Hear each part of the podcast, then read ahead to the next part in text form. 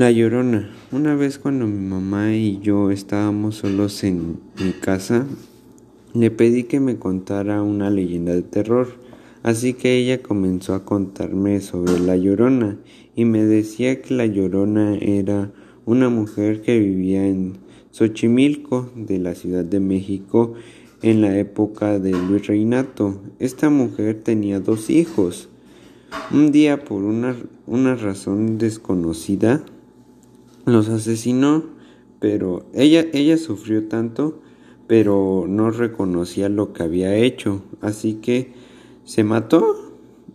Pero ella murió en pena, así que todas las noches por la madrugada sale y transita por las calles de todo México en busca del alma de sus hijos, y dicen que no descansará hasta encontrarla.